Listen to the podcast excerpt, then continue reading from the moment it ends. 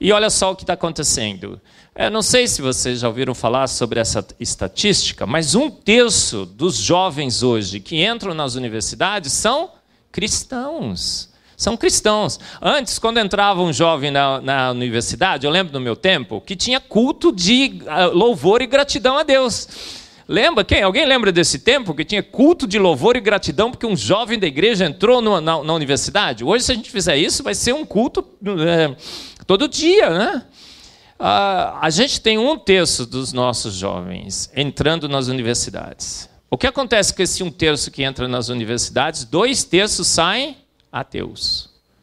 Ateus. E os piores ateus, os mais militantes, os que conhecem a gente, inclusive, as nossas deficiências, as nossas fraquezas. Agora, por que, que eles saem ateus? Porque eles não estão preparados. Eles não são preparados. Tem, tem, outro dia teve alguém que me falou assim: olha, sabe por quê? O que, que a gente faz com as nossas crianças, com os nossos jovens? A gente coloca na escola, por exemplo, bíblica dominical, com um desenho da arca, de Noé para eles colorirem. Entendeu?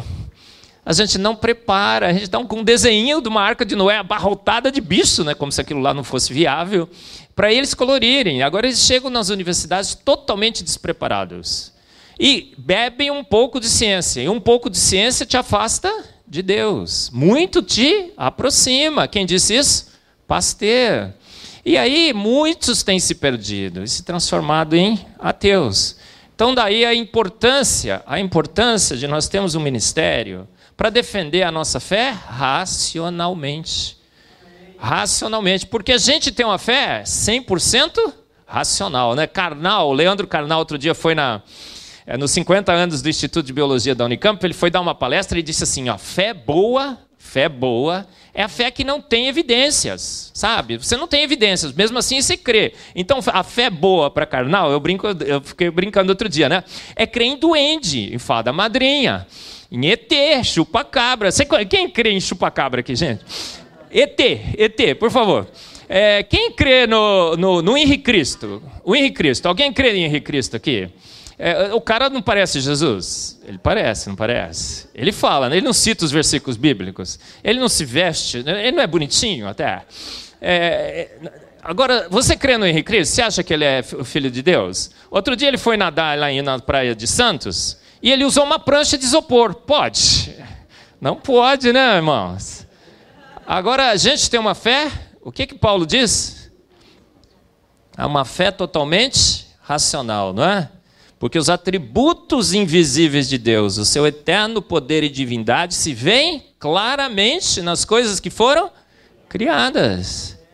Então o que, que a gente. A gente crê num Deus, eu costumo brincar, é né? um Deus que mata a cobra e mostra o pau. E a cobra morta. Não é? Perguntaram para Jesus, por que, que você faz os milagres? Ele falou, para que vocês creiam. Porque vocês têm uma fezinha pequenininha, né? Qual o tamanho da nossa fé, irmãos? É do tamanho de um grão de... Errado, errado, não é. É menor que um grão de mostarda. Menor que um grão. Então Deus nos afoga, nos atola em evidências. A gente crê num Deus que se fez homem, não foi? um Deus que dividiu a história, Jesus dividiu a história. Então, para carnal, né? segundo a teoria do, do Leandro Carnal, a nossa fé é fraquinha. Né? Por quê? É recheada de evidências. Jesus dividiu a história, ressuscitou Lázaro, andou sobre as águas, não é assim? Então, o que é que o jovem cristão universitário tem que saber? Ele tem que saber que a nossa fé é uma fé racional. É uma fé baseada em evidências. É uma fé baseada na boa ciência. A gente, você devia estar naquele, naquele debate aqui na Federal do Rio Grande do Norte. Foi ótimo, gente. Foi, foi demais. Por quê? Porque a gente mostrou que quem é que está do lado da boa ciência? É o design inteligente, não é evolução, não é o Big Bang. O Big Bang é um compromisso com uma posição, com uma cosmovisão naturalista. É, e a gente tem que saber que a nossa fé é uma fé racional, uma fé que está do lado da boa ciência. O nosso jovem tem que estar convencido disso. Ele tem que saber que a ciência que nós fazemos hoje é uma ciência totalmente alienada. A evolução é uma teoria falida, falida. Você não pode pôr Deus para guiar, guiar uma teoria falida, tá bom? Entre nós, né, passa assim, inclusive essa impressão de que, peraí, gente, a ciência naturalista venceu. a batalha. E a gente tem que se render, porque senão a gente vai ficar desatualizado, a igreja vai perder né, o bonde da história. Não existe isso. Não existe isso, gente. A nossa fé, a fé dos pais da ciência, que interpretaram a Bíblia à luz do Espírito Santo, é uma fé 100% boa, racional, que está hoje sendo referendada pela boa ciência, pela boa ciência. A boa ciência do design inteligente.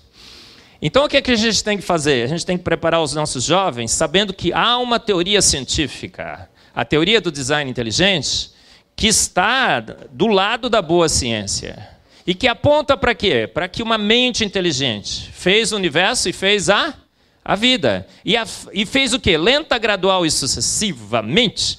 Né, outro dia eu fui no, pastor, eu fui numa aula, né?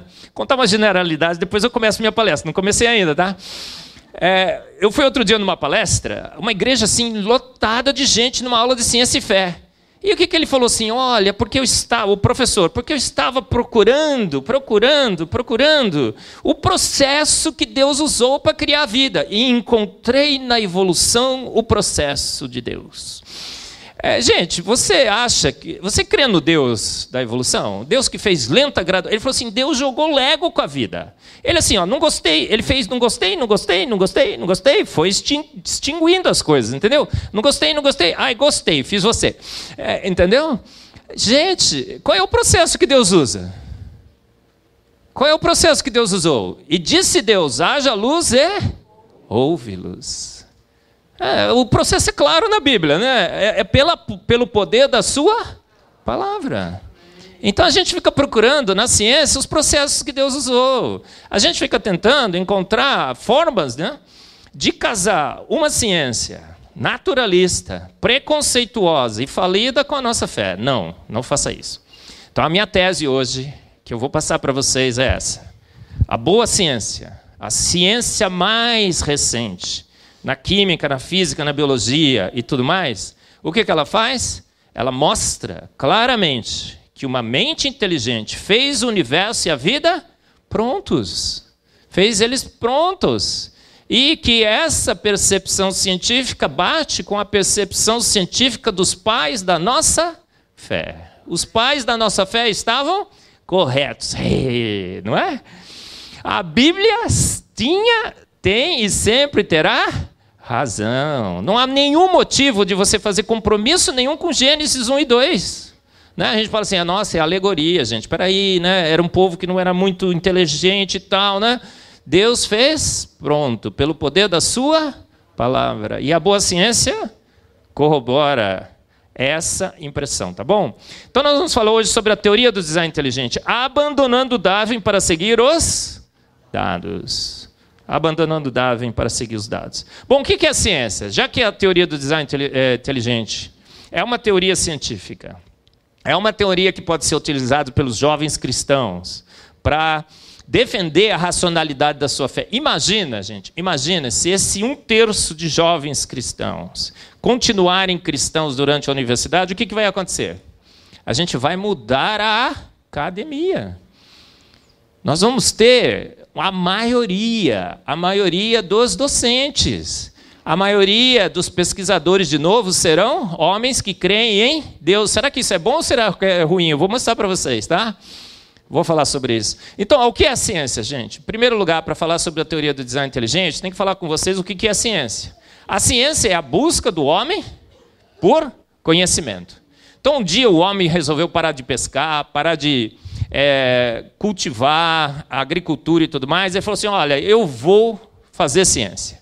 Eu vou no laboratório, eu vou vestir o avental e vou tentar, através da metodologia científica, obter conhecimentos. O homem estava em busca de respostas. E ele então desiste de pescar, desiste de ir plantar, e agora ele vai fazer ciência. Por quê? Porque ele está à busca de conhecimento. Então a ciência, a boa ciência, a definição correta de ciência é essa daí, olha. A busca do homem, sem amarras ou preconceitos, pelo conhecimento pleno do universo e da vida. E através de metodologias eu vou procurar esse, esse conhecimento. Então eu sempre brinco, né? eu sempre falo assim: um cientista pode chegar na ciência e falar assim: olha, eu sei que Deus existe, eu sei que Deus fez todas as coisas, eu sei que a Bíblia tem razão, e eu vou vir aqui para provar isso através da ciência. Você acha isso que é boa ciência? Não, né? Por quê? Você está partindo de pressupostos. Você está partindo já de, da, da, de uma impressão que você já conhece as coisas. Isso não é boa ciência, é? Não. Agora, o contrário. Você acha que um, um cientista pode chegar e falar assim: Deus não existe. A Bíblia não tem razão. Só existe matéria, energia e espaço. E com isso eu vou fazer ciência? Você acha que isso também é boa ciência? Não. O que, é que o cientista tem que fazer então quando ele chega no laboratório? Ele tem que é, fazer a declaração mor de todo cientista. Qual é a declaração mor de todo cientista quando ele inicia a ciência? A ciência, ele tem que fazer o seu é, testemunho de fé, né? Ah, o que, que ele faz? Ele diz assim: só sei que nada sei. Só sei que nada sei. Essa é a declaração maior que todo cientista tem que fazer quando ele decide fazer ciência. Só sei que nada sei. Cientista, Deus existe? Não sei. Não sei se existe, também não sei se ele não existe. Não é assim? Só existe matéria? Não sei. Eu vou pesquisar, eu vou tentar conhecer. Eu digo que, que todo bom cientista, quando ele chega no laboratório, o que ele faz? Ele fica nu, ele se, vai se despir de todos os seus preconceitos, todas as suas ideias e cosmovisões. Ele vai falar assim: ó, só sei que nada sei. Vai botar a roupa de cientista, o avental branco, e vai trabalhar, é, deixando-se é, guiar pelos pelos dados científicos. Essa é a boa ciência. Você acha que a ciência hoje é essa ciência? Pensa aí. Gente, e a, a, a ciência tem pressupostos? Quando a ciência começou a, a ser feita, ela tinha algum pressuposto? Não, é, o pessoal fala assim: nossa, gente, é, Darwin matou Deus. O cientista não pode crer em Deus e tudo mais. Mas isso é um engano total. Por quê? Porque quando a gente começou a fazer ciência, sabe o que a gente percebeu? A gente percebeu que valeria a pena fazer ciência porque o universo é contingente, consistente e coerente, portanto, é um universo racional. E ele só é consistente, co coerente, contingente, racional porque ele é regido por leis coerentes e consistentes. Portanto, há verdades absolutas. A matemática parece que é uma linguagem de quem usada por quem fez. Tudo isso, Deus. Deus é o maior pressuposto da ciência, a sua existência. Por quê? Porque eu sei que há um Deus, eu sei que ele rege esse universo com leis imutáveis, eternas, eu sei que ele usa uma linguagem, a matemática, e eu sei que ele, usando essas suas características de coerência e consistência, ele rege o seu universo com leis imutáveis. Então foi a percepção que o homem teve de que havia um Deus e de que o universo criado por ele era racional, coerente, consistente e contingente que levou o homem a achar que valeria a pena fazer ciência. Olha só, então a gente acha que Deus, a ciência matou Deus, matou o seu pressuposto maior, a sua base maior. Porque olha, se existissem vários deuses, valeria a pena fazer ciência? Fala a verdade. É, o Deus da segunda, o Deus da terça, o Deus da quarta, da quinta e da sexta. Valeria a pena. Você colocaria uma reação no laboratório, não poderia demorar mais que 24 horas, né? Porque o produto estava sendo formado, a reação passava no outro para a terça, né? O Deus da terça mudava as leis é, e o produto não formava mais. Não é assim? Não pode. Então a existência de um único Deus. E outra grande, outro grande pressuposto da ciência é que fomos feitos à imagem e semelhança desse desse Deus. E por termos sido feitos à sua imagem e semelhança, nós temos o quê? A mente de Deus, o raciocínio de Deus. A lógica de Deus está embutida na nossa mente. Portanto, nós poderemos investigar o seu universo de uma forma racional e entender como esse universo funciona. Então, termos sido feitos à imagem e semelhança de Deus é o segundo grande pressuposto da Ciência, a boa ciência tem dois pressupostos. Deus existe, há um único Deus. Ele rege o seu universo com leis constantes, coerentes, eternas, imutáveis. E fomos feitos à sua imagem e semelhança. Agora, quem é o chefe da ciência? Está vendo aí? Muitos acham que os chefes da ciência são cientistas. Você acha que os cientistas são chefes da ciência? Ah, tudo que é boa ciência tem consenso científico. Você acha que isso é bom? A, a geração espontânea era um consenso científico, sabia? E estava completamente errada. O flogístico foi um grande consenso científico. Estava completamente errado. Gente, os cientistas são os chefes da ciência? Absolutamente não. Porque basta um experimento, basta um pesquisador e ele destrói uma teoria, não é assim? Ah, você acha que o, os ganhadores de prêmio Nobel, o Einstein, você acha que o Papa é o pai da ciência? Outro dia o Papa deu uma declaração defendendo o Big Bang e a evolução. Todo mundo, aí o pessoal vai nos debates comigo e fala assim, Marcos, mas até o Papa é, falou isso. Aí eu acabo com o argumento, né? Falo, que, que, peraí, o Papa?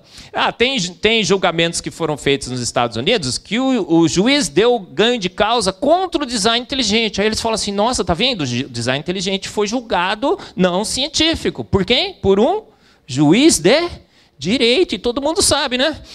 Que da, é, de, da cabeça do juiz de direito sai qualquer coisa, né? É cada cabeça uma sentença, não é assim? De juiz. Gente, quem é o grande chefe da ciência?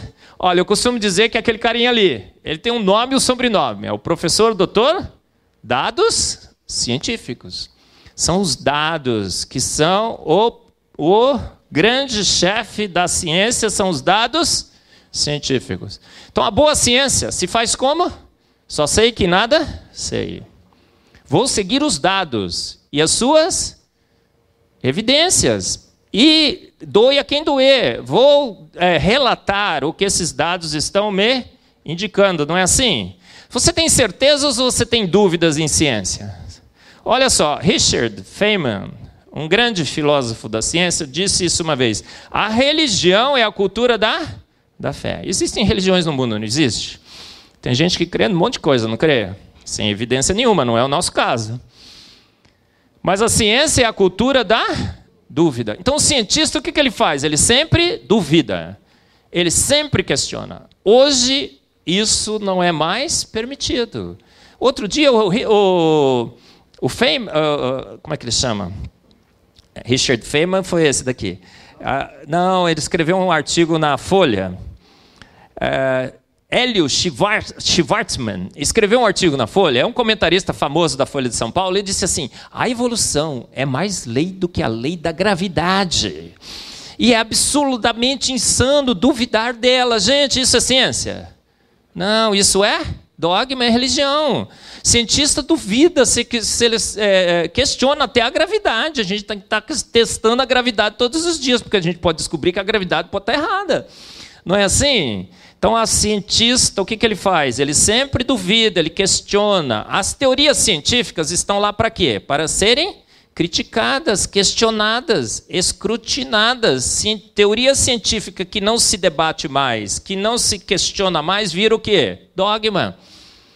Vira uma verdade absoluta, que isso não existe em ciência. Por quê? Porque a gente sabe que está à procura da verdade absoluta. Mas a gente, como cientista, tem que nos convencer que a gente nunca vai encontrar. Não é? Que a gente nunca encontrou, a gente está sempre procurando. O cientista sempre pesquisa, sempre procura. Mesmo que ele já tenha encontrado, ele não sabe que ele encontrou. Então ele está sempre questionando, tá bom?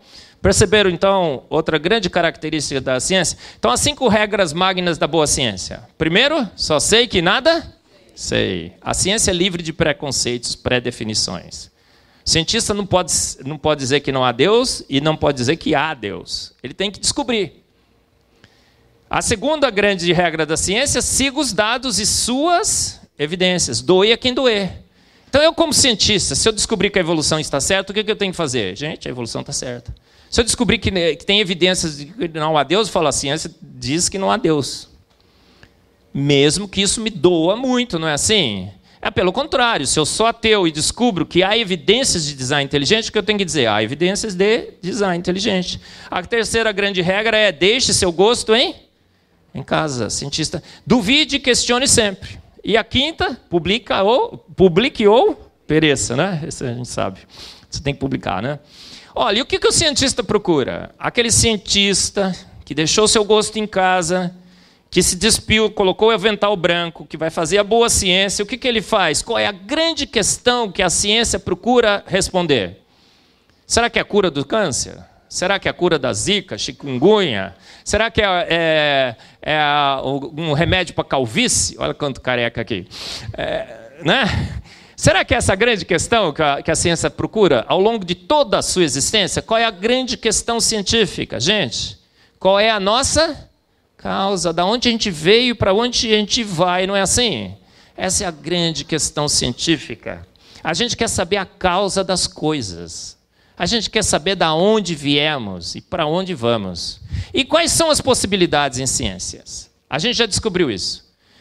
As, ou nós fomos formados por forças naturais, acéfalas, despropositadas, que sem querer nos fizeram, ou uma mente inteligente, uma ação inteligente, consciente, fez o universo e a vida. Então, o bom cientista, o que ele tem que fazer? Ele tem que considerar essas duas causas. E será que é assim mesmo? Para todo efeito que exista nesse universo, só existem essas duas causas? É. A gente sabe disso já. Pode existir uma terceira no futuro, sabe? Mas hoje ninguém conhece outra causa, senão forças naturais ou ação de uma mente inteligente. Eu, dei, eu sempre dou esse exemplo. Está vendo aquele cofre ali? Olha, eu vou dar um exemplo. Você saiu da tua casa hoje, mas você volta mais tarde, você chega lá na sua casa, você vê que a porta está aberta. Você fala, epa, eu fechei a porta. Às vezes a gente não fecha, né, linda? Uma vez a gente foi viajar, deixou a porta do nosso apartamento aberta. Ficou lá uns 15 dias com a porta aberta. É, mas olha só, você fechou a porta, você fala, nossa, a porta está aberta. O efeito porta aberta. Quais as causas que você vai considerar? Quais são as causas? Ou forças naturais ou uma ação inteligente. Falou, alguém entrou na casa, uma ação inteligente. Ou deu uma ventania aqui em Natal. E, um terremoto abriu a porta. Não é? Aí você entra assim, você vai na cozinha, você chega na cozinha, a, jane... a, a geladeira está aberta. Fala, nossa, a ventania foi forte. E aí você vê que aquele pudim que você fez estava em cima da mesa, cortado, e comeram um pedaço do pudim. Você fala, opa, peraí, tempestade, pelo que eu saiba, não come pudim. Não é? Aí você vai olhando, olhando, você vê que o cofre, tinha um cofre na parede, o quadro foi removido, o cofre tinha um código, ele foi aberto. Ah, não tem dano nenhum no cofre. Aí você vê que aquela carta do seu ex-namorado está lá bonitinha, guardada. Não levaram, porque você guarda no cofre, não guarda? E mais os dólares, os dólares que você tinha deixado lá foram levados. O que, que você faz? Você imediatamente reconhece ali padrões claríssimos da ação de uma mente inteligente. Você liga para a polícia e fala: fui roubado. O guarda pergunta: mas senhora, a senhora tem certeza? A senhora viu o cara entrando aí? Você fala, mas precisava ver, moço? Olha aqui, ó, a geladeira está coberta, comeram pudim, abriram a porta, o cara... Não, entendeu? É assim que a gente faz em ciência, não é? Para todos os efeitos, a gente só tem duas causas. Então a gente, a gente viu o universo ser formado? A gente viu a vida sendo formada? A gente vai ver um dia? Não sei, talvez na glória Jesus passa o filme, né? Naquela, naquela aula que eu falei, né? O professor ainda desafiou a gente. É, e eu estou certo, porque Jesus vai passar o filme, vocês vão ver todos que eu estou certo. Aí eu falei assim, nossa, eu vou estar sentado lá, viu? Do teu lado. Fiquei quietinho. Aí, gente, é, mas será que um dia a gente vai ter uma nave que vai viajar pelo tempo? E vai chegar lá e ver a vida e o universo sendo formados? Provavelmente não. Por quê? Porque se no futuro, né, alguém já invent, irão inventar, né, uma, o que, que teria acontecido no futuro? Eles já teriam vindo aqui nos visitar, entendeu? Então talvez nunca a gente vai ter uma máquina para viajar no tempo, tá certo? Então a gente não vai ter, mas precisa. Não precisa, por quê? Porque a gente tem o universo e a vida nas nossas mãos. É como o cofre. O policial tá ligando lá, tá falando assim: "Mas a senhora viu entrar?" Fala: "Cara, não precisa." A senhora gravou, a senhora tem uma câmera e viu o cara entrando? Não, mas é claro que entraram e roubaram. A quem foi eu não sei, mas que roubaram, roubaram, não foi? A gente tem a vida e o universo nas nossas mãos. E toda boa ciência tem que fazer o quê? Toda boa ciência tem que fazer o quê? Considerar as duas causas. Então o cientista tem a opção de considerar a teoria do design inteligente? Não, a gente falou lá na Universidade Federal do Rio Grande do Norte. Todo cientista tem a obrigação de considerar a teoria do design inteligente. Por quê? Porque nós somos pagos com recursos públicos. Ah, você está pagando lá o cientista para trabalhar? Você está preocupado se ele está lá defendendo o ateísmo dele? Fala a verdade. Não, né? Você está tá preocupado se ele está defendendo o teísmo dele? Não, você está preocupado que ele busque a verdade. Ele está sendo pago com recursos públicos para buscar a verdade. Então, todo cientista que é pago com recursos públicos para buscar a verdade tem a obrigação de considerar as duas causas. O design inteligente e a ciência sabe detectar a ação de uma mente inteligente? Óbvio que sim. Eu estava lá com a Nina na, brincando na praia, né? E a gente estava vendo um monte de pedrinhas e pedrinhas e pedrinhas. De repente veio um azulejinho, assim, que eu acho que é da piscina, quadradinho, bonitinho, é, é, brilha, é, brilhante, né? lapidadinho. Né? A gente imediatamente reconheceu ali a ação de uma mente inteligente. As pedras não, mas eu falei, nossa, isso aqui alguém fez, não foi?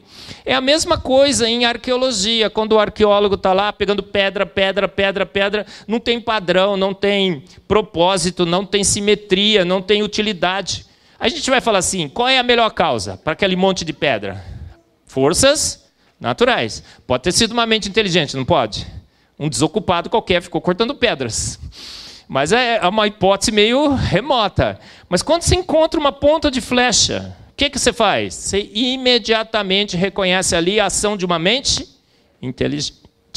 Então a gente sabe reconhecer a ação de mente inteligente?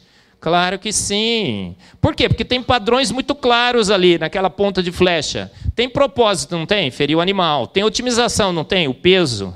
A, a, ela é afiada ponte aguda, tem simetria, tem vários sinais que apontam para a ação de uma mente inteligente. Quais outras áreas que a gente faz isso? Ó, em forense, está lá o morto estendido no chão. Chega o policial forense, o que, que ele vai fazer? Será que ela tropeçou? Caiu, bateu a cabeça? Ou será que alguém foi lá e matou? Não é assim? Todo a, tem várias ciências. Ó, a procura de ET. Você sabe que Carl Sagan disse que a nossa galáxia estaria repleta de outras civilizações, não é? Carl Sagan, ele catequizou gerações no ateísmo. E ele disse que a gente é, é medíocre. Como a gente tem milhões e milhões de outras civilizações na nossa galáxia. Então o que a gente é para Sagan? Um ET, um, entre milhões e milhões de ETs, né? Porque um dia você chegar com uma nave lá, é um ET chegando, né? No outro planeta. Então você não passa nada mais do que um ET. É, e, ele disse o seguinte: nós temos que encontrar sinais dessas outras civilizações. E aí nós temos antenas que ficam prospectando sinais inteligentes no universo, não é assim? E como é que você acha que essa prospecção é feita? Você acha que tem lá, contrata umas mocinhas que ficam sentadas escutando a, a, a, o sinalzinho para ver se consegue detectar a musiquinha do ET? Eu fico brincando, né? Musiquinha do ET deve ser o como? E.T. come home, E.T. come home. Não é? Deve ser. Deve ser o pagode do ET. É alguma coisa. Gente, tem algoritmos, tem software, tem estratégias, não é assim? Então, a ciência sabe ou não sabe detectar a ação de uma mente inteligente? Porque uma das coisas que eles tentam escapar do debate é dizendo assim: não, a gente não sabe. A gente não consegue acessar nada além de matéria, energia e espaço. O naturalismo é uma um empreendimento legítimo. O professor falou isso lá. É, é legítimo. Por quê? Porque a gente está respondendo tudo. E a gente tem que fazer um compromisso com o naturalismo mesmo, porque a gente não consegue ir além. Não consegue ir além. Gente, não consegue ir além? É uma, uma falácia, é um absurdo. A gente vai em várias outras áreas. Então, pesquisar ET no, no espaço pode. Na Terra, não pode. Sabia? A ciência pode pesquisar ET no espaço, mas não pode pesquisar inteligência na vida. Já viu um negócio desse? É, não pode, né? Mas olha, você sabe que por ironia, tá vendo esse artigo aqui? Foi publicado, matemáticos do Afeganistão publicaram um artigo, e o título do artigo é The Wall Signal of the Terrestrial Genetic Code. O sinal, uau, né? Do nosso Código genético terrestre. Terrestre, não é extraterrestre, não, né? E sabe o que, que eles fizeram? Pegaram os algoritmos do programa 7 e aplicaram no DNA. E qual é a conclusão do artigo? Os padrões é, mostram ou, ou coincidem com critérios de um sinal inteligente. Olha só. O mesmo programa que foi que tem sido utilizado para prospectar sinais inteligentes no universo, porque o ateísmo disse que existem milhões e milhões de outras civilizações, encontrou algum sinal até hoje? Absolutamente nenhum. Quando pegaram e aplicaram no DNA, bingo. Encontraram sinais de inteligência no DNA. Outra pergunta que a gente deve fazer sobre ciência: cientista bom é cientista, é cientista teu? Fala para mim, porque hoje parece que é assim, né? Para ser um cientista bom, você tem que ser ateu. Se você crê em Deus, você imediatamente é classificado como um pseudocientista, não é? Como eu. Nossa, olha só, agora ele vai se contaminar, vai contaminar a ciência com essa percepção de que há Deus. Ele vai, vai ser, vai é, interpretar incorretamente os seus dados. Ele vai ser subjetivo, preconceituoso. Gente, cientista bom é um é cientista teu? Um cientista pode crer em Deus e mesmo assim fazer boa ciência? Ó, eu, eu coloquei alguns aqui, tá? Gente, não só pode, mas está plenamente, plenamente justificado em crer em Deus. Por quê? Porque a ciência nasceu com a percepção de que havia um Deus. Então lembra isso, quando você entrar na ciência, aquela pouca ciência dos seus professores, né, na biologia, na química e tudo, que vão ter, tentar te catequizar, viu, jovens? Estou falando para vocês agora. Que eles vão tentar te catequizar no naturalismo ateu, vão ter, te, tentar te fazer um darwinista e tudo mais. O que, que, eles vão falar? Gente, a ciência aqui matou Deus, aqui a gente não existe mais, aquilo que o pastor Marcelo falava lá é alegoria e tudo mais. Boa ciência, bom cientista é ateu, não é? Mas então você vai lembrar o que, gente? Você vai lembrar que a boa ciência, boa ciência mesmo, sempre foi é e será feita por homens que creem, criam e continuarão crendo em Deus. Olha só, quem é que cria em Deus? Ah, você vai lembrar que o pressuposto maior da ciência é que há um Deus. O segundo pressuposto maior da ciência é que nós fomos feitos à imagem e semelhança desse Deus. Tem uma passagem, tem uma, uma frase que Darwin uma vez escreveu que dizia assim: Confiaria eu, em mim sempre surge. Darwin escreveu assim, ó, lembrei agora. Em mim sempre surge a terrível dúvida se a racionalidade que eu tenho é confiável. Por quê? Porque ela evoluiu da mente, da racionalidade de um chimpanzé. E eu sempre fico pensando se ela é confiável, porque evoluiu da, da, racionalidade de um chimpanzé. E eu fico pensando, será que existe alguma racionalidade, inclusive na mente de um chimpanzé? Então, o ateísmo, o naturalismo, o darwinismo destrói o segundo fundamento maior da ciência. Qual é? Que porque fomos feitos à imagem e semelhança de Deus, temos uma mente confiável, racional, feita à imagem e semelhança do Criador. E a gente vai entender a sua linguagem, a matemática do universo. Não é assim? E a gente vai ter uma mente racional, confiável, que vai poder interpretar bem os dados científicos. Então lembra sempre disso, tá? O pressuposto maior da ciência é Deus. E o segundo pressuposto maior é que você foi feito à sua imagem e semelhança. Por isso que você vai ser um bom cientista. E os grandes cientistas eram homens que, homens que criam em Deus? Eu vou dar uma pequena listinha para você. Olha, escuta aí. Kepler, Boyle, Pascal, Newton, Faraday, Dalton, Pasteur, Maxwell, Mendel, Einstein, Schrödinger, Thomson, Planck. Deu. O que, que você achou? Boyle é o pai da química. Ele pegava o seu, seu salário e comprava Bíblias e distribuía Bíblias. Ele foi um dos primeiros gideões internacionais. Olha só, Kepler, Schrödinger é o pai da mecânica quântica. Tem umas frases que eles falaram pequenininha aí, não vou expandir para você. Mas olha, olha só, Einstein, Einstein era ateu? Ele era deísta, ele achava que Deus já tinha ido embora mas ele cria em Deus, não é? Maxwell, Pasteur, Pasteur, o maior cientista de todos os tempos. Aí os ateus vivem colocando essa turma aqui, dizendo que eles são ateus. Mas olha, desses daqui, eu não vou discutir com vocês, mas a maioria deles não são ateus. Você não encontra na história da ciência grandes ateus que são grandes cientistas. Inclusive, os, os, cientistas da atualidade, a gente tem vários e vários, tem uma lista de mais de mil cientistas, grandes cientistas, que são contrários à teoria da evolução, assinaram um manifesto, você vê grandes cientistas, James, James Tour, ganhadores de prêmio Nobel. E aí os ateus vivem colocando essa turma aí, mas ó, tá vendo que o Einstein está ali? Ele era ateu? Não era. Então a gente vê que os grandes, os grandes da ciência, e as instituições, o pastor falou aqui, né?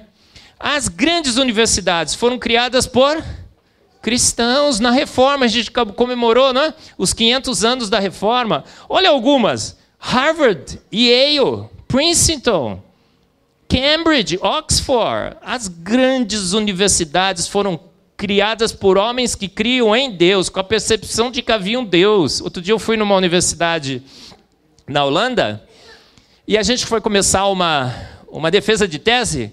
E aí, como é que se começou a defesa de tese? Com a leitura de um versículo bíblico. A universidade é recheada de frases assim, né? As grandes universidades brasileiras, por exemplo, Mackenzie, a Unievangélica, o NASP, universidades confessionais que confessam de que há um, um Deus, confessam de que há um Deus. 500 anos da reforma, né? a, gente, a gente comemorou isso. Olha o que disse Thomson.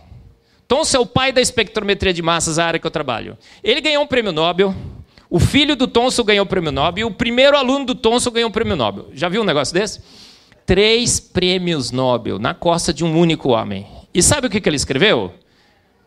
Dado após dado, espectro após espectro, a verdade que é enfatizada a cada avanço da criança, eh, da, da ciência, viu, jovens? É que o pastor está errado, só conta é, lorota, abobrinha, e que a ciência já matou Deus, e que você tem que se tornar um darwinista, ateísta, que a evolução está provada e tudo mais. Foi isso que ele escreveu? Absolutamente não. O que ele escreveu? A cada avanço da ciência é essa, que grandes são as obras do Senhor. J.J. Thomson, ele publicou na Science ah, mas em 1859 a história mudou, não mudou? Um homem escreveu um livro, A Origem das Espécies. Não sei se você já leu o livro, mas tudo que o livro não explica é a origem das espécies. Ele tinha evidências? Nenhuma. O Darwin escreveu assim: Eu tenho duas suposições. Duas suposições. Então, uma teoria sem evidência nenhuma, com duas suposições, que tentava explicar a origem das espécies, faz o quê? Um grande revolução científica. A partir de Darwin, em 1859, o darwinismo toma conta da ciência.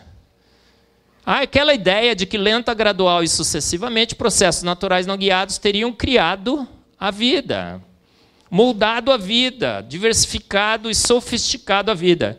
Oparin faz uma teoria de, da evolução química, Stanley Miller faz uma descarga elétrica com a atmosfera errada, no seu laboratório, produz alguns blocos fundamentais numa sopa escaldante, ácida e venenosa, que eu digo que a única coisa que se formou ali que é útil é aquele composto que a gente chama em química de porcariato de qualquer coisila. Conhece? Aquela gosma, né?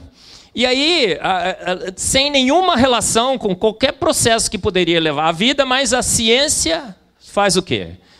Dentro daquele ambiente do, do iluminismo aceita uma teoria sem evidências, um experimento feito erroneamente, que levou a conclusão nenhuma, e muda a sua percepção sobre a nossa causa. Antes, os grandes cientistas viam sinais claros de um design inteligente. Eu costumo dizer que todos esses nomes que eu mencionei aqui eram grandes defensores do design inteligente. Eu pois, falei lá na universidade, né, no, aqui no Rio Grande do Norte. Falei, eram ID Fellows, porque a palestra foi em inglês, né? ID Fellows, o professor ficou chocado. Mas eram defensores do design inteligente. Mas aí, em 1859, a coisa muda. E a ciência agora fica cega de um dos seus olhos. O naturalismo filosófico toma conta. A boa ciência é substituída pela ciência naturalista. E aí começam a aparecer declarações como essa: a ciência é um jogo, com uma regra magna pré-definida. Devemos explicar o universo físico e material em termos de causas naturais. Quem disse isso? Um grande bioquímico famoso, Richard Dickerson. Gente, você acha que isso está certo? Olha só. Agora a ciência é um jogo de regras magnas. Ah, parece final de Corinthians e Ponte Preta, lá em São Paulo, né? A Ponte Preta vai, faz aquele gol, aquele esforço maravilhoso, pá, 1 a 0 Aí o juiz vai, pá, pênalti pro Corinthians, pum, empata e vai mais um, tum, a Ponte perde de novo. É, jogos de cartas marcadas. E a macaquinha gloriosa, né? Perde mais um campeonato. Foi rebaixada para a segunda divisão e tudo mais. É... Gente, mas assim, esse é um jogo? A gente tem um dever de explicar o universo físico em termos de. Qual é o dever de todo cientista, gente? Só sei que nada sei. Vou seguir os dados. Agora, o dever de todo cientista é defender uma causa, uma cosmovisão, um dogma de que só a matéria, energia e espaço. Olha só o que aconteceu em mil. A evolução psicológica da biologia, como o frio, que é psicológico também. Os biólogos, olha, Francis Crick ganhou um prêmio Nobel em 1962, prêmio Nobel de Medicina, pela dupla hélice do DNA. E o que, que ele disse? Os biólogos devem constantemente manter em suas mentes que o que observam não foi planejado, mas são frutos da evolução. Então, o que, que o Francis Crick disse para os biólogos? Eu, escrevi, eu falei lá também para os biólogos lá. Olha só, você está olhando no seu microscópio, você está vendo sinais de design inteligente, você está vendo evidências de design inteligente. Nossa, olha lá, as quinesinas, as moléculas e tudo mais, é design inteligente, mas mantenha constantemente em suas mentes que o que você está observando não é design inteligente, mas são frutos da evolução. Pode, gente? Olha, é, não veja as evidências, saiba que foi a evolução. A ciência de Norex de Dawkins quem lembra do Denorex aqui? Vai, revela a sua idade, irmão. Quem lembra do Denorex? Para você lembrar do Denorex, você tem que ter cinquentinha no mínimo. É, né? Mais ou menos.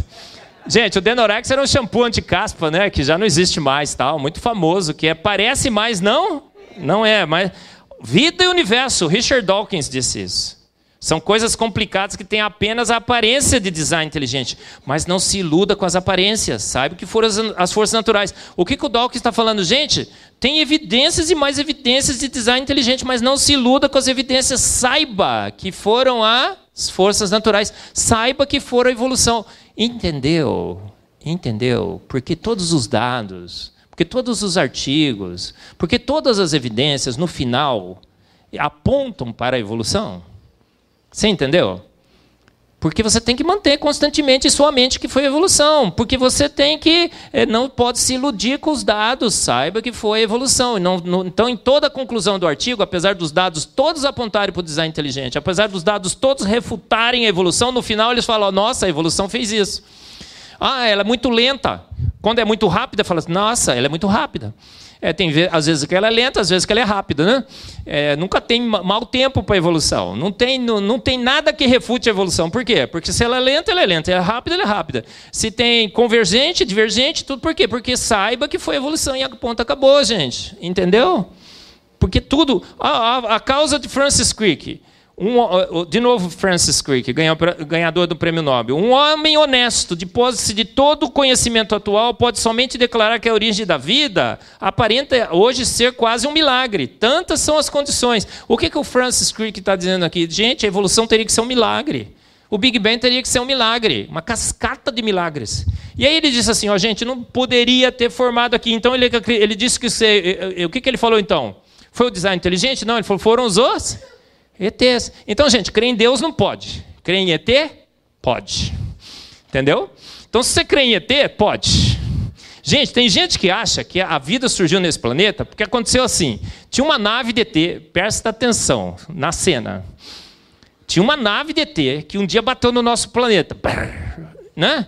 E os ETs saíram daqui e viram, conserta a nave, conserta a nave. Não conseguiram consertar a nave, olha só. Que coisa, né? E aí o que eles fizeram? Hum, nossa, dá para respirar, né? Devia, né? De deveria. E aí eles continuaram vivendo aqui, se reproduzindo e tal, foram reproduzindo, crescendo, reproduzindo, reproduzindo e deu em você. Então o que, que você é? Um filhote de ET. Isso pode, gente. O que, que o Francis Crick fez? Uma teoria científica hoje, que é a panspermia. E, gente, crer em, em, em panspermia é teoria científica. O cara crê em ET crer no design inteligente não pode.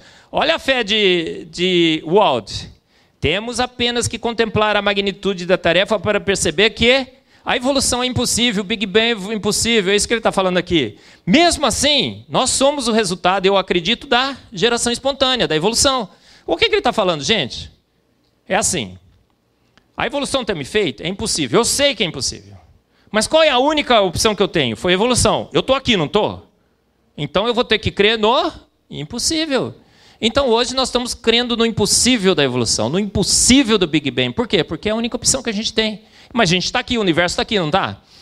Se, se o universo existe, se a vida existe, se a evolução é a única causa possível, mesmo que ela, tudo pareça impossível, você vai ter que crer nela, não vai? É assim que a ciência naturalista tem concluído pelo Big Bang, tem concluído pela evolução, mesmo que ela seja impossível. Ah, o que, que eles falam? Não, a gente não tem evidências ainda é, sólidas, a gente está esperando. Né? O, o, menino lá na, na Federal disse assim: Marcos, você não está sendo muito apressado? Porque a gente está encontrando as evidências ainda. Eu falei, cara, 150 anos, vou ficar mais 150 anos esperando. E a gente não encontra. A gente tem, tem que admitir. Olha, aí redefiniram a ciência. A ciência é um empreendimento que tem como objetivo explicar o universo em termos de energia, matéria e forças. Gente, a ciência agora não é mais um livre pesquisar, um livre investigar do universo e a vida em busca das suas causas. A ciência agora ela tem um objetivo. Um objetivo é pré-definido, explicar o universo em termos de energia, matéria e forças. Então, se você não explica em termos de energia, matéria e força, sua explicação não é aceita, seu paper não é aceito, e você é um pseudocientista, ser expulso da academia, não é assim? Essa. Então, em relação ao design inteligente, o que acontece com a ciência hoje? Não se fala, não se vê, não se discute. Não se falava, não se via, não se discutia. Hoje, o design inteligente ganhou o mundo nos Estados Unidos, na Europa, no Brasil. No Brasil, principalmente, talvez seja o país que o design inteligente mais cresça. A gente tem uma, uma sociedade, são 1.500 membros. A gente começou o ano com 400, a gente está terminando com 1.500.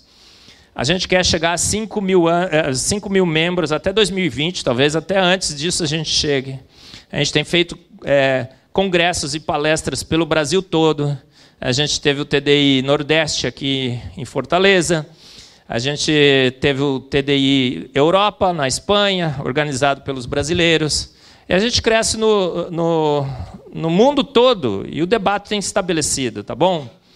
Mente inteligente. E aí o que acontece, gente? Quem crê no design inteligente, o que, que acontece? Olha o que o Richard, Dix, o Richard Dawkins disse. É absolutamente seguro dizer que se você encontra alguém que diz que não acredita na evolução, essa pessoa é o quê? Está escrito em inglês aí, mas está fácil de traduzir, né? Ignorante, estúpida ou sana, medieval, medieval eu, por exemplo, entendeu? É assim, não é? Aí você abre as revistas, o que acontece? Olha, ali, ó. Darwin, o homem que matou Deus. Aí diz que o design inteligente é religião, né? A, a, design inteligente é ciência na sua mais pura essência, com fortíssimas implicações filosóficas e teológicas, da mesma forma que a evolução também tem fortíssimas implicações filosóficas e teológicas. Outro dia eu fui num debate, o professor ficou, é, fez a sua palestra, depois eu fiz a minha, ele falou: Marcos, você nega que o design inteligente é, tem é, implicações religiosas? Eu falei: claro que não, professor. Ideias têm consequências.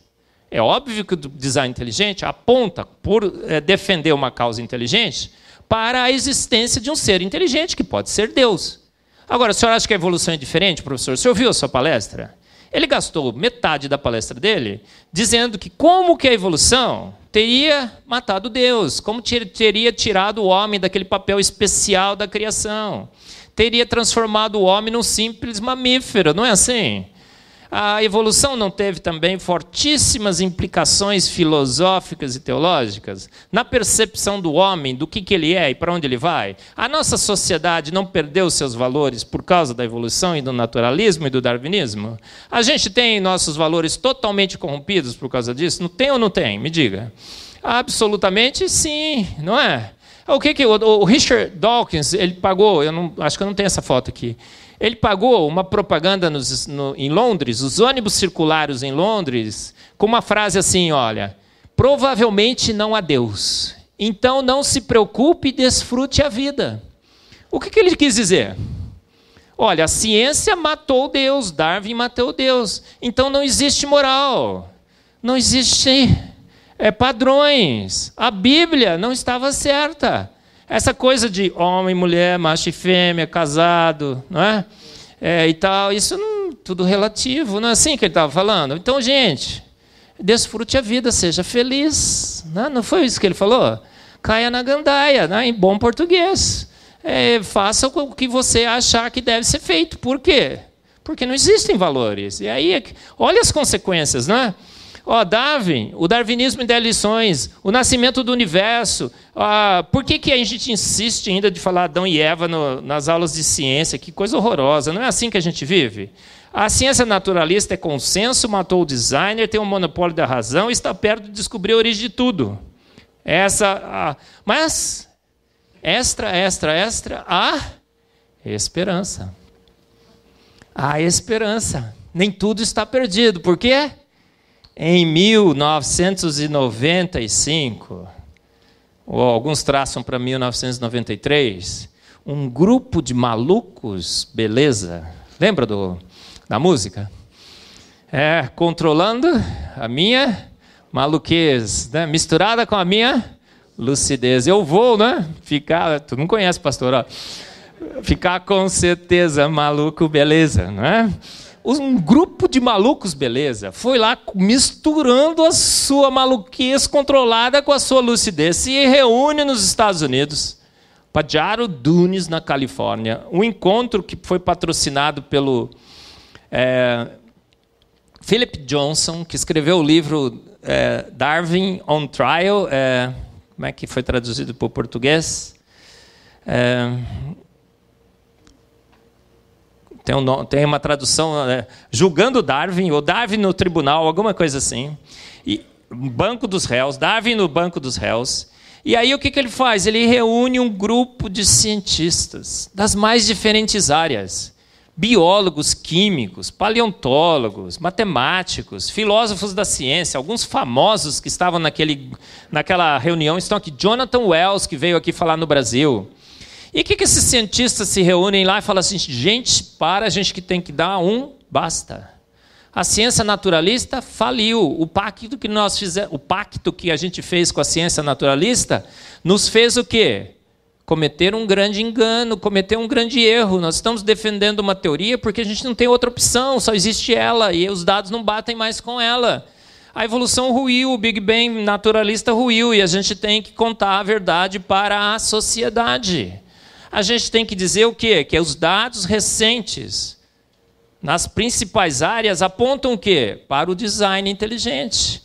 Que o design inteligente é uma causa legítima em ciência. Então, uma comunidade de pesquisadores academicamente éticos e qualificados ousa então desafiar o paradigma, aqueles maluco beleza, né? Tiram a cabecinha para fora para apanhar, né? Como o pastor falou aqui é, bravos heróis da resistência, hereges do naturalismo, se levantam então contra essa situação e falam: gente, a gente tem que dar um basta, a gente tem que voltar à boa e velha ciência, a ciência livre. E aí a TDI surge, a teoria do design inteligente. Então o que é a TDI, gente? É a ciência desenvolvida a partir desse grupo de cientistas que desenvolve metodologia científica que nos permite avaliar quando, frente a um efeito, estamos autorizados a inferir se sua causa mais provável seriam as forças naturais ou a ação de uma mente inteligente. Olha só que coisa simples, não é? Que coisa fundamental, é, básica, que a gente está fazendo, que a ciência não está fazendo mais, não estaria fazendo mais. O que a gente falou, gente, a gente tem que voltar a colocar as duas causas sobre a mesa. A gente tem que pegar a vida e o universo e as suas evidências e tem que avaliar frente às duas causas. A gente tava, só estava avaliando frente a uma. E concluindo, optando pela nossa única opção. Você já viu esse negócio? Chega no restaurante e fala assim: acabou tudo, só tem camarão. O que você quer? Ah, eu quero camarão. É. é... E o que, que você escolhe? Eu escolho o camarão, né? entendeu? A gente só estava escolhendo camarão por quê? Só tinha camarão. No menu era camarão. Né? Você vai no camarões aqui, né? Só camarões. Né? É assim, gente? Não, mas a gente tem que colocar as duas causas sobre a mesa. Quais são os postulados centrais, então, da teoria do design inteligente? Ciência é fonte de conhecimento. A gente está aqui para destruir a ciência? Absolutamente não. A gente quer restituir a ciência à sua boa e velha natureza, trazer a boa e velha ciência livre de volta à ciência. Precisamos abandonar a ciência naturalista e voltar às nossas origens. O professor ficou lá o tempo todo defendendo o pacto com o naturalismo filosófico, que isso foi válido, foi legítimo, que trouxe grandes resultados. Sim, trouxe. A gente defendeu uma teoria que não bate com os dados. A gente ficou insistindo por 150 anos. Olha quanto se gastou né, de recursos, de estudos e tudo mais, em cima de uma causa única. O design inteligente é uma causa esquecida, mas é legítima em ciência. Sabemos detectar ações inteligentes e discerni-las de processos naturais não guiados, como você viu aqui, não é? E precisamos reinterpretar os dados científicos via 1, 2, 3, para assim fazer de fato a melhor inferência sobre a causa primeira do universo e a vida. E quando a gente faz isso, qual é a conclusão do design, eh, do design inteligente? Uma mente inteligente e consciente. É a única causa conhecida, necessária, suficiente, testável e falseável para o universo e a vida. Uma mente inteligente, de fato inteligentíssima.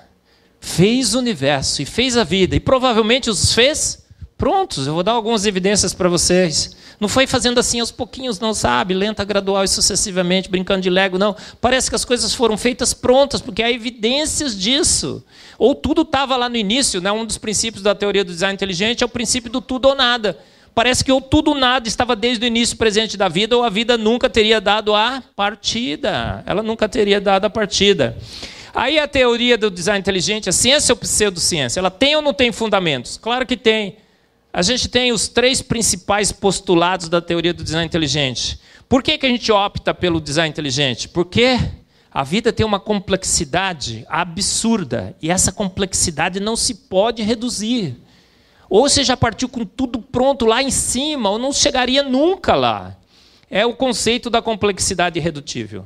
A vida é baseada em informação, a periódica, mas funcional. Informação só pode emanar de mentes inteligentes. E a vida tem grandes sinais de antevidência. Genial. Eu vou explicar cada um deles para vocês. Complexidade irredutível. Esse homem aqui é o, é o papa do design inteligente. Papa, hein?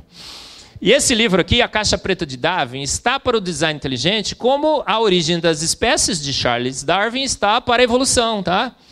Então são os dois. O pessoal fala assim: ah, o design inteligente não publica e tudo mais. A evolução começou com o livro, não começou? O design inteligente também. Dois livros. E aí, o que acontece no, na complexidade redutível que Michael Behe lança nesse livro, A Caixa Preta de Darwin, foi traduzido já em português, você pode encontrar, tá? O que acontece? Ele diz o seguinte: a vida é como uma ratoeira. Olha, imagina uma evolução da ratoeira. Você com uma tábua começou a pegar rato. Depois adicionou um, um martelo, uma mola. Será que dá? dá? Não dá, não dá. Daria? Não. Ou você tem a ratoeira pronta, com todas as peças lá, funcionando sincronizadamente, com o único propósito de pegar um rato. As peças se encaixam perfeitamente, foram planejadas, arquitetadas. Ou você nunca pegaria um rato, tá certo? Dá para tirar uma parte da ratoeira e ainda pegar rato? Não dá. Então ela é um sistema complexo, sincronizado feito com um propósito específico, uma máquina complexa, sincronizada, e qual e dessa máquina, se você retirar qualquer uma das suas partes, a base, o martelo, a mola, a trava, a barra, o que acontece? Ela para de funcionar. Então, processos lentos, graduais e sucessivos, não direcionados, acéfalos, jamais formariam uma ratoeira. Essa é, o, é o, a analogia que o Mike Kubiri fez. Tem um, um Miller, um evolucionista, que disse o seguinte: não, isso aí está errado. Sabe por quê? Porque a gente já aprendeu que a vida não faz as coisas do nada. Sabe o que ela faz? Quando ela precisa de uma ratoeira, é o modelo da cooptação de Miller. O que ela faz? Ela faz o seguinte: ela pega partes de outros sistemas, partes de, partes de outros sistemas, que estavam usando em outros sistemas, pega essas partes, junta e forma uma nova máquina.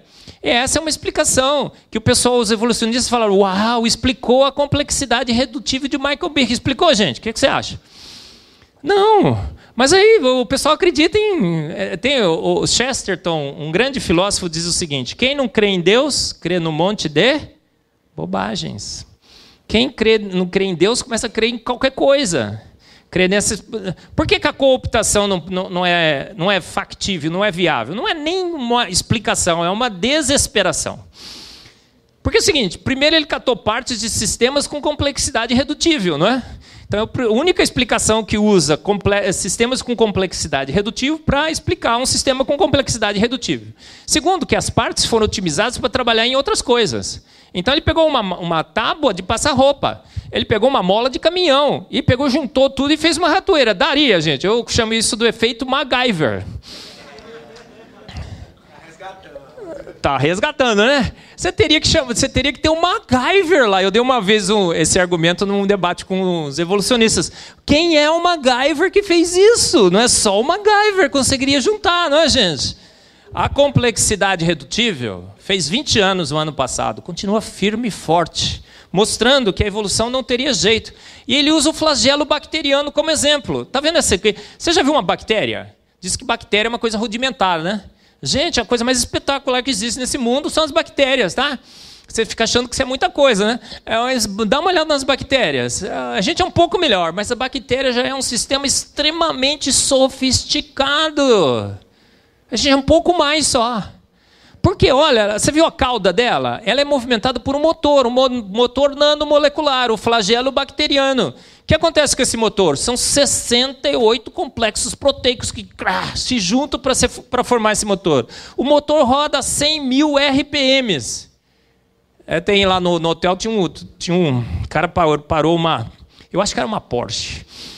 Aí eu fiquei assim, nossa, vamos ver se ele acelera, né? Aquele ronco assim, né? Tava passando outro dia, é, não acelerou. Mas, gente, quanto que, quanto que roda uma Porsche? Quanto que roda uma Ferrari? 8 mil RPMs no seu máximo. Sabe quanto roda esse motorzinho? 100 mil RPMs. Eu tenho no meu livro, ele tem marcha, ele engata a primeira, a segunda, ponto morto. Ele quebra e se conserta em funcionamento. Tem sistemas multiflagelares que trabalham sincronizadamente. E sabe que para construir, para construir um flagelo, é muito. O que é mais complexo? O avião ou a fábrica do avião? A fábrica do avião. Porque tem um monte de máquinas e coisas. Você já viu a máquina que, que funciona, que constrói o flagelo bacteriano? Usa robôs nanomoleculares. São é uma máquina, é uma fábrica robotizada. São as cinesinas, ela tem braços e perninhas. E eles, aqueles robozinhos vão construindo isso daí é o mascote da teoria do design inteligente, é um sistema de complexidade absurda e que não se pode reduzir. Então a vida é ou não é? Um tudo ou nada. Ou esse motor estava lá pronto desde o início, ou nunca teria dado partida. Agora, a vida também, como um todo, é um sistema com complexidade redutível. O Michael Behe mostrou isso. Para ter energia, você precisa daquela maquininha ali, a ATP sintase. Para construir as maquinarias da vida, você precisa dos robozinhos, as cinesinas, ou kinesinas, como alguns traduzem robôs nanomoleculares. Para ter proteína, você precisa de máquinas de tricotar cibernéticas que são alimentadas com pendrive, que é o RNA mensageiro. Não é? É o pendrive da vida. E elas tricotam proteínas numa velocidade absurda. São 15 ligações peptídicas por segundo, com uma eficiência de 5 noves. Elas não erram absurdo. Você precisa de máquinas para corrigir os defeitos do DNA, copiar, abrir, tradução, trans... você precisa de informação. Não precisa? Você tem a informação de 3,2 bilhões de pares de bases que está armazenado no seu DNA. Sabe o que é isso, gente? É, conta mil, mil, viu? Imaginou mil na sua cabeça? Agora vai para um milhão. Agora vai para um, 1 bilhão, 3,2 bilhões de pares de bases no DNA. A informação está zipada, criptografada. A, a lógica é algorítmica. Tipo top-down, de cima para baixo, não de baixo para cima, como a gente deveria esperar na evolução. O DNA lixo, que foi uma das previsões da, da evolução, que tinha um monte de lixo, não é lixo, é meta-informação, é inteligência pura, puríssima inteligência pura. Olha a máquina de tricotar proteínas da vida. Esse aqui é um ribossomo. A informação é tudo, porque se o ribossomo está lá pra, esperando para produzir proteínas, o que, que ele está esperando? A informação que vem do seu DNA, no pendrive específico, para construir a proteína específica. Então, o que, que veio primeiro, gente? O ovo ou a galinha? O que, que você acha?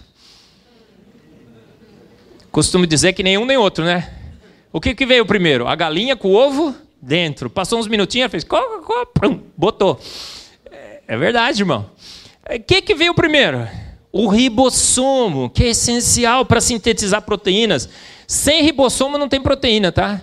Naquela sopa primordial, esquece. Por quê? Porque a ligação precisa ser dirigida mecanicamente. O grupo amino, tá vendo ali? Precisa ser dirigido para ligar, com, ligar com o grupo ácido. Senão as ligações laterais são muito mais favorecidas. E por isso que vai formar aquele porcariato de qualquer coisila. Você precisa de uma máquina para dirigir a ligação. E aí você precisa da informação que vem do DNA. E o que, que veio primeiro? O DNA que imagina, armazena a informação que é essencial para o ribossomo, ou o ribossomo que só forma proteína com a informação que está do DNA? Quem veio primeiro? O ovo ou a galinha? Gente, não haveria possibilidade. Por isso que o mundo do RNA nunca vai funcionar. Quem conhece um pouco sobre as tentativas né, de se explicar a origem da vida, nunca vai funcionar. O mundo das proteínas nunca vai funcionar. E outro dia sugeriram a hipótese do mundo dos ribossomos. Aí que é desesperação pura, porque ribossomo é formado de RNA e proteínas. Então a vida foi formada pronta, desde o início. Olha o ciclo da vida, dá uma olhada. Entendeu, pastor, como é que funciona a vida?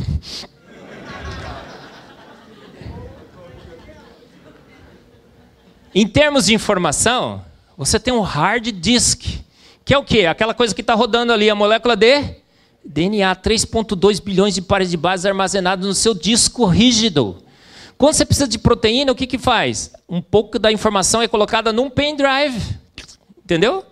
Aquele pendrive é, é, é expelido do núcleo, vai lá no ribossomo. A máquina de tricotar pega aquele pendrive e fala: Nossa, tem a receita. Começa a produzir as proteínas. Mas para ela produzir as proteínas, ela precisa dos operários moleculares, os transfers RNAs que vem, trazem os aminoácidos que são os, os pontos de conexão no fio da vida. Mas para que os transfers RNAs conectem aos seus RNAs corretos, aos seus aminoácidos corretos, você precisa de uma enzima, que é a sintetase. As transfers RNA sintetases. Então, tudo isso. Entendeu, né, pastor? Agora entendeu. Gente, tudo isso tem que estar tá funcionando desde o início, senão a vida nunca teria dado a partida. Não há como se. E a informação está armazenada onde? Fora do ciclo. A gente sabe disso hoje. Uma mente inteligente primeiro estabeleceu as bases da codificação genética. Incrível, não é? é terceira evidência, para a gente começar as perguntas, né? Antevidência genial. A vida está cheia de exemplos de antevidência. Capacidade de prever as coisas. E com soluções geniais. O que é antevidência? Está vendo ali? Eu sempre uso esse exemplo porque é muito claro, né? Antevidência é uma capacidade que apenas mentes inteligentes têm de, ao ver um sistema, imaginar como aquele sistema vai funcionar. Ele está vendo a ratoeira, ele está imaginando como é que ela vai funcionar. Ele não viu ela funcionar ainda, tá certo? E, ao imaginar o seu funcionamento correto, perceber um problema mortal. Ele percebeu, né? É de antemão prover a solução. Ele colocou o quê? Um capacete. Somente mentes inteligentes têm essa capacidade. Evolução acéfala, despropositada, jamais teria. Agora vou dar um exemplo. Olha só. O espermatozoide do seu pai um dia fertilizou o óvulo da sua mãe, por isso que você está aqui, não é? E nesse dia glorioso da história da humanidade, porque você nasceu, o que aconteceu? A sua mãe só tinha um óvulo, seu pai, milhões de espermatozoides. Eu sempre brinco, né? Porque óvulo é fêmea, um só dá, je dá, dá jeito, né? É, não precisa mais que um. Agora, espermatozoide precisa mandar um milhões. Por quê? Você sabe, né? Metade se perde pelo caminho. Um vai para um lado, para o outro. Aí os outros param para tomar uma, não sei o quê. Então ele falou, nossa, vai ter que mandar um monte. Esses caras, né? Até chegar um lá, Agora, quando chegam no óvulo, chegam vários, não chegam? Chegam vários. Aí o sujeito que orquestrou a vida falou assim: Nossa, o espermatozoide está fantástico. Olha, o espermatozoide tem mitocôndrias. Mitocôndrias é, uma, é uma, uma, carga de baterias nas costas. Ele tem um flagelo bacteriano, é um motorzinho que zzz, faz ele. Ele tem um coquetel de enzimas na, na, na sua cabeça para perfurar o óvulo. Maravilhoso, o óvulo está funcionando super bem, né? Na trompa de falópio tem os, uns pelinhos que vão nadando assim, ó, vão, nado sincronizado, vai empurrando o óvulo para que os dois se encontrem mas vários espermatozoides encontram o mesmo óvulo. O sujeito que orquestrou a vida falou: Nossa, está funcionando tudo legal, mas vai dar pau. Vai dar pau. Cara, olha só, porque se dois perfurarem ao mesmo tempo, o que, que vai acontecer? Vai nascer gêmeo, certo, pastor? Errado, pastor. Peguei, peguei. Gente, o que acontece se dois espermatozoides perfurarem o mesmo óvulo? nasce um tumor. Acontece, é raríssimo, é raro. Os médicos que sabem disso, né? É, vai crescer um tumor, a mulher vai ter que fazer curetagem, não é? é o, que, não, o gêmeo não é assim que nasce, né? São dois óvulos, ou então é na subdivisão celular. Mas o sujeito que orquestrou a vida falou assim: vou dar uma solução. Qual é a solução? A partir do momento que o primeiro espermatozoide perfura o óvulo, uma cascata incrível de processos bioquímicos. São moléculas, são enzimas e tudo mais. É uma coisa incrível. Quem estuda isso fala, cara, que coisa maravilhosa. Que imediatamente. Sabe, é, sabe, quanto tempo dura? Vou fazer uma simulação com você. Ó, o óvulo da sua mãe, o espermatozoide do seu pai, lembra daquele dia glorioso? Ele faz tec, perfurou, crack. Crack. É imediato endurece a parede do ó.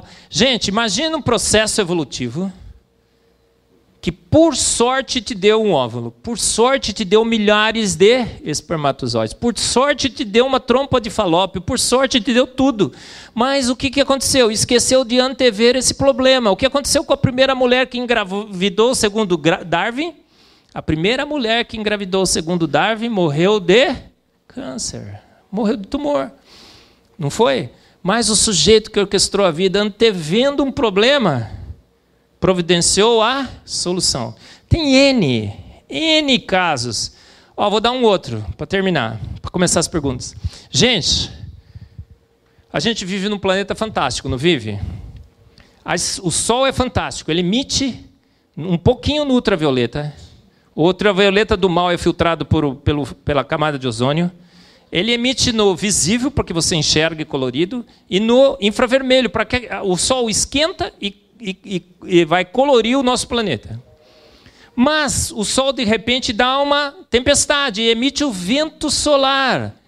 Aí o sujeito que orquestrou a vida falou: Nossa, o Sol está maravilhoso, está tudo certinho, eu posso mudar o Sol, não posso? Ele poderia ter mudado o Sol, poderia, mas ele não quis.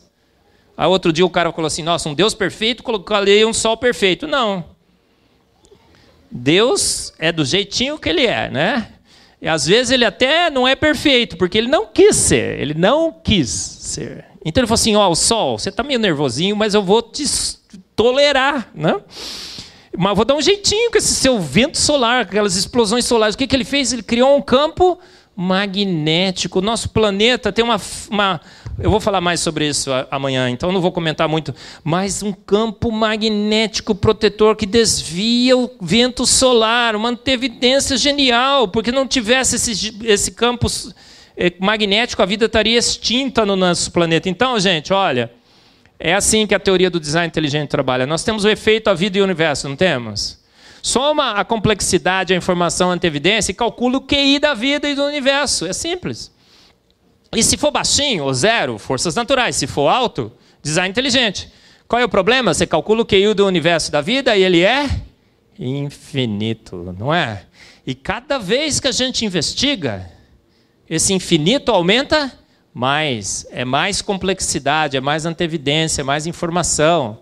Então a gente está ganhando a batalha e está esperando novas evidências. Então, cada dia que passa, o design inteligente se fortalece cada vez mais, porque a gente descobre mais informação, mais antevidência, mais complexidade. E esse infinito aumenta mais. Ah, querem combater o design inteligente? Diz o quê? Ó, tem uma lista aí, a gente vai falar mais sobre isso amanhã, tá? Mas principalmente é religião. Ah, então eles falam sobre religião. Gente, o design inteligente tem fortíssimas implicações filosóficas e teológicas. A mais forte é o qual? A mente inteligente. Qual é o melhor candidato? Eu tenho uma palestra. Quem é o designer? É, o designer é um só, não é? É, parece que é.